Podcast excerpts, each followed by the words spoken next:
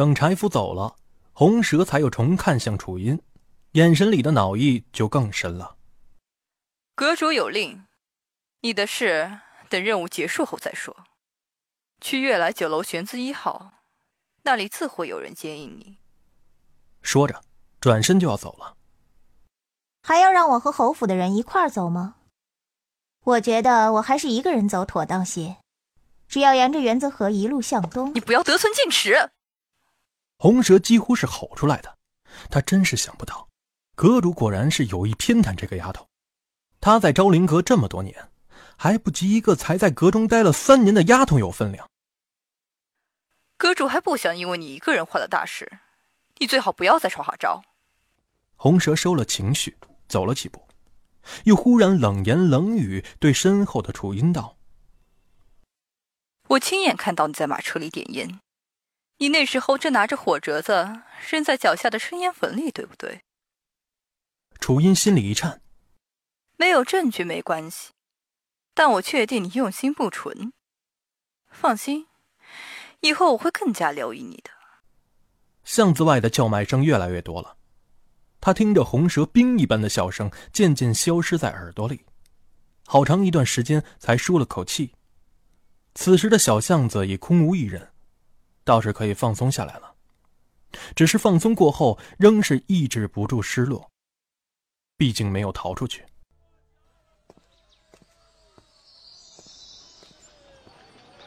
走出巷子，街市上热闹非凡，一幅国泰民安的好景象。昨夜下了场大雨，到了凌晨的时候，老天收了雨势，反而放晴了。此时的阳光大大方方洒落下来，若是能连着几天好天气。倒春寒就能过去了。他望着头顶上的瓮城，叹了口气。既然注定不能逃脱，便只能果断的面对了。到了悦来酒楼的时候，果然有名女子在三楼向他摇帕子，然而是个身材婀娜、貌美如花的女娇娥，一身金丝绢纱长裙，外罩一件鹅黄的广袖如意纹缎长。头上梳了灵动的飞仙髻，中间冠了一枚琉璃孔雀头饰，远远看着就很夺人眼球。配着楼下那一阵高似一阵的叫好声，怕是全酒楼的男人都聚在那儿了。楚音处在人群后面仰望了半天后，倒更加不确定那女娇娥是不是接应他的人了。悦来酒楼的店小二也正瞅着楼上乐呢。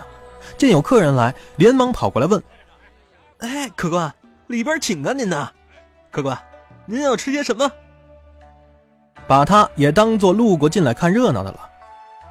楚音望着楼上那位正朝男人堆里丢帕子、笑得花枝乱颤的女孩子，左右不过十六七岁的年纪，可叹如今的世道倒是变化的快呀。也没心情吃饭，直接要了玄子一号房。上了四楼，一路走到最靠里面的房间。房里面早有一位村妇打扮的女子守着，见楚音一来，豁地站了起来，倒了一半的水也不喝了，只简明扼要的开始讲一干计划。从包袱里拿出一套衣裳，放到楚音手里，然后开始放床幔子。这干练的架势一点也不输红蛇等人。原来是要让楚音装晕，等会儿宣平侯府的一干人来了。只道是一位村妇在危急混乱中救了他，他被火呛得晕了过去，至今方醒。他听了计划，有些疑惑：“那他们要是问你为何救了我，又不当场交还呢？”通常救人都会当场交给同行的人，哪有救了人就带走的？夫人一边帮他掖被角，一边道：“这一点沙姑娘早就想好了，无需姑娘担心。”语气有说不出的疏离，让楚音不得不住了嘴，一时倒也无话可聊了。那女子又看了看他的面色，从随身的包袱里取出一只小药瓶子，倒出粒丸药让他吃。楚音哪有选择的余地，只得接过来服下。约莫半刻钟的时间，就全身冒起虚汗来，再照照镜子，脸色白的可怕。楚音自打活过来就开始畏寒，这丸药又治血。他只觉得全身越来越冷，连说话的力气都快没了。这厢刚准备妥当，他躺在床上，也刚将眼睛闭上，门外就响起了一阵急促的脚步声。不一会儿，风和院的管事嬷嬷便领着一大帮子人闯了进来，见床上躺着夫人，苦了一路的脸瞬间充满喜色。真是观世音菩萨保佑啊！真是观世音菩萨保佑啊！谢谢菩萨，谢谢菩萨！哎，夫人啊，我的好夫人没死。又是谢天又是谢地的，楚音装作被喧嚣声吵到，将将醒转过来，入眼皆是风和院随行的丫头。灵翠站在最靠前，见她醒了，一双眼睛瞪得浑圆，忙招呼管事嬷嬷道：“夫人醒了，夫人醒了。”夫人安然无恙。林翠说：“不开心是假的。昨日马车被烧塌那一刻，她差点吓晕过去。若夫人有什么三长两短，她这个随行的丫头就是有一万个脑袋也经不住砍的。如今好在没事，这叫她如何不开心？”楚音心里失落，但戏。还是不得不演下去，便只照先前安排的说辞说了，还不敢说是男人救的。众人倒还真信，管事嬷嬷又仔仔细细的问了他的身体，看也没什么大问题，便差丫头上前收拾东西，说是外面鱼龙混杂，还是去驿馆休息稳妥些。妇人打扮的女子一看他们要带走人，赶紧上前道：“哎哎，你们这就走了呀？”三百两银子还没给我呢，这这这，楚音看得有点傻眼。刚刚还干练有素的女子，转眼间操着一口北方口音，浑然一副敲诈的精明模样。若是没见过她之前的举止，还真不觉得现下的她有半点异样。管事嬷嬷从上到下瞅了一眼这妇人，先前有人捎话到馆驿，他们才知道夫人在这里，想必让捎话的人就是这妇人了。这样的人他也见过不少，要是搁在往日，他理都不会理。但现今好歹救了他家夫人，侯府的面子自然不能丢，当场让大丫头把银子一分不少给了他，自个儿扶了夫人出了房门。随行的二管家和管事嬷嬷让楚音在驿馆一直歇了一整天，才吩咐众人重新上路。这还没出姑苏，就出了马车失火这档子事儿，护院们自是不敢再怠慢了。夫人的马车换成了用桐油、枯浮炭浸过的桐木马车，围上里边也垂了一层凉莹莹的琉璃珠帘。马车四周更加派了不少人手，方圆二十步内绝不会再走外人。即便是这样的保护，护院们也都垂头丧气的。事儿毕竟是出了，到了侯府总免不了挨板子或降职。万一是降职，一家老小可怎么养活？不过万幸，夫人心细又心慈。听说上报给府里的文书还在路上，便嘱咐着让追回来，说是总归有惊无险，就不要上报了。护院们才感恩戴德的，不敢再垂头丧气。管事嬷嬷更是不停的念叨：“这样的夫人哪里找去哟？”姑苏离上党路途远，就是快马加鞭也要两个昼夜。一队人有车有货的，紧赶慢赶也得整五天。太夫人大寿又在即，众人请示过夫人后，便整体加快了脚程，多赶路少休息，一路过山过水的，终于在第四日的晚上到达了上党境内，比预计的时间还早了一天。虽说早了，却偏偏赶在了晚上。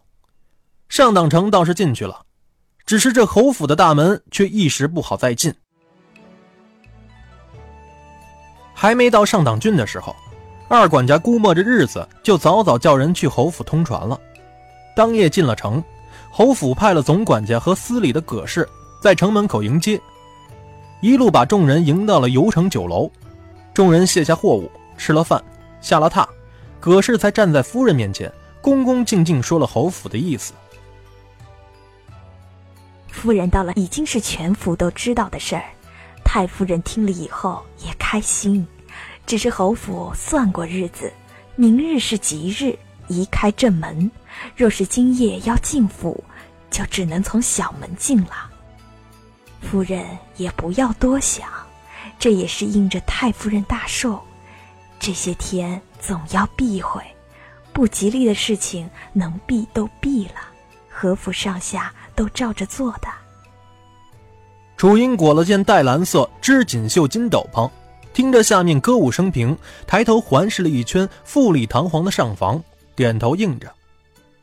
葛氏以为他赶了四五天的路累了，本还想再说些话的，也就此打住，只向管事嬷嬷交代着说：“今夜这风刮得紧，明日说不定会下春雪呢，多照看这些夫人，可不能着凉了。”说完，看了看夫人，见她没什么反应，叹了口气，又向门口招了招手。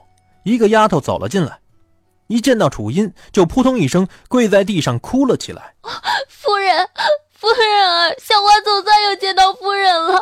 小花以为夫人再也不回来了。”葛氏看着这主仆二人相认，这丫头虽又说了些不吉利的话，但好歹是夫人进府前带进来的丫头。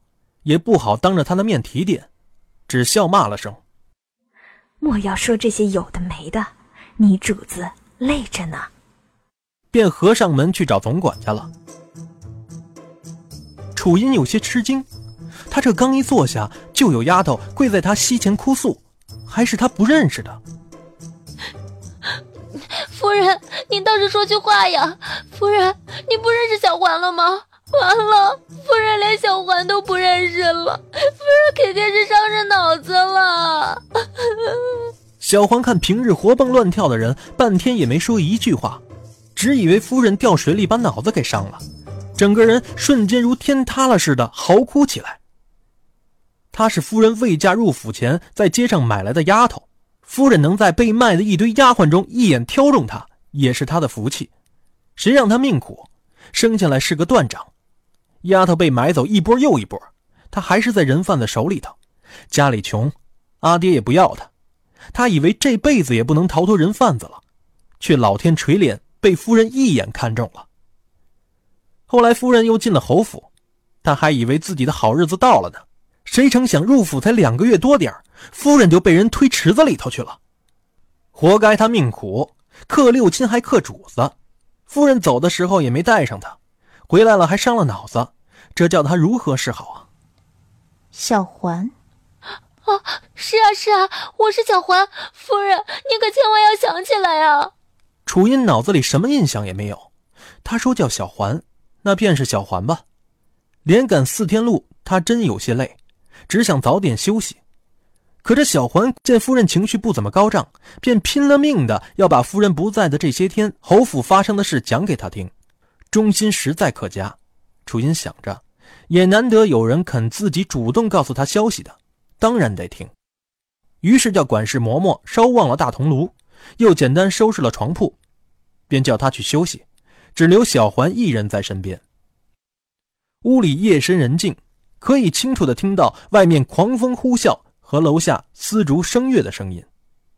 小环一边拿汤婆子捂床，一边不住嘴的朝身后坐在桌子边上捂手炉的夫人讲话。小环回头瞅着夫人，果然在听，便讲得更卖力气。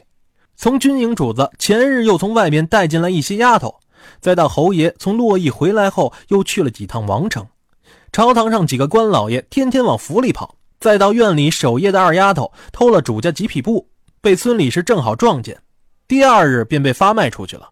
还有管厨房的钱婆，前几天病重走了，现在厨房是由孙理事举荐的李姑姑管着。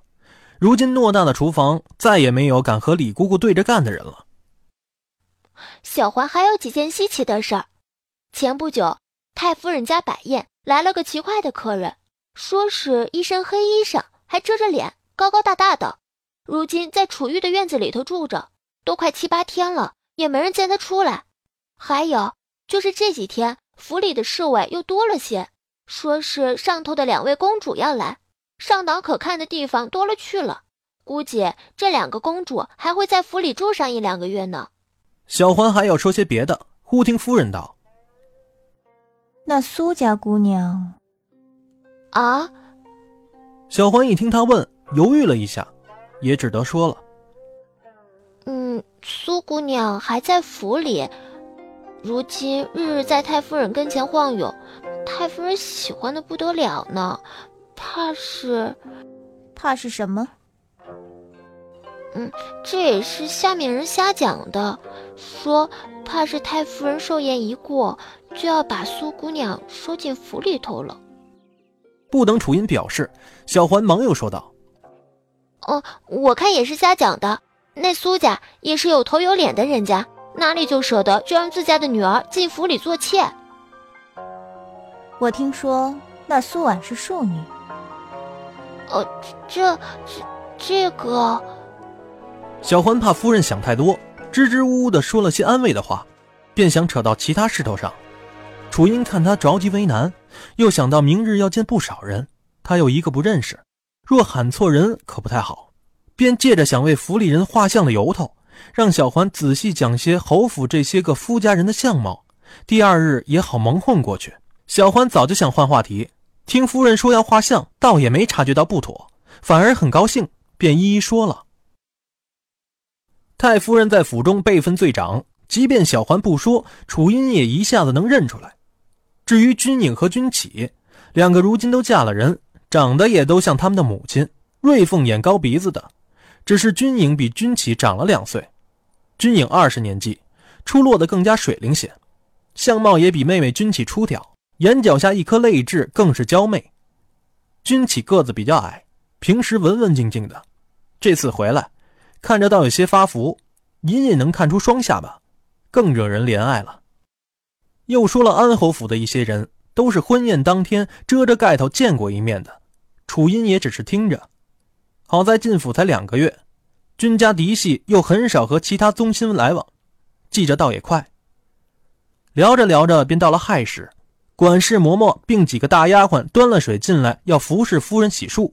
两人这才止住了话头，也不叫管事嬷嬷麻烦了。小环先接过丫鬟手里的帕子，在水里浸过拧干。再递到夫人手中，又端起石案中的热牛乳，一遍一遍扬凉了放在夫人面前，一举一动倒也有大丫鬟的样子。一番洗漱后，夫人终于歇下，管事嬷嬷带着丫头们退了出去。小环放下床幔子，吹了蜡烛，自个儿到外间睡了。楚音是真累，刚躺下没多久的功夫，就沉沉的睡去了。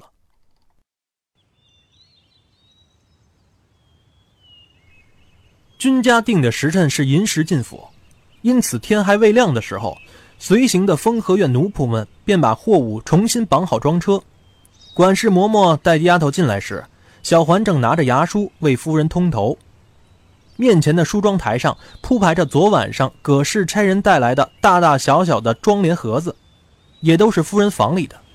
既是回府，妆容便不能像在别院时那般随意了。小环蘸了桂花泡的水。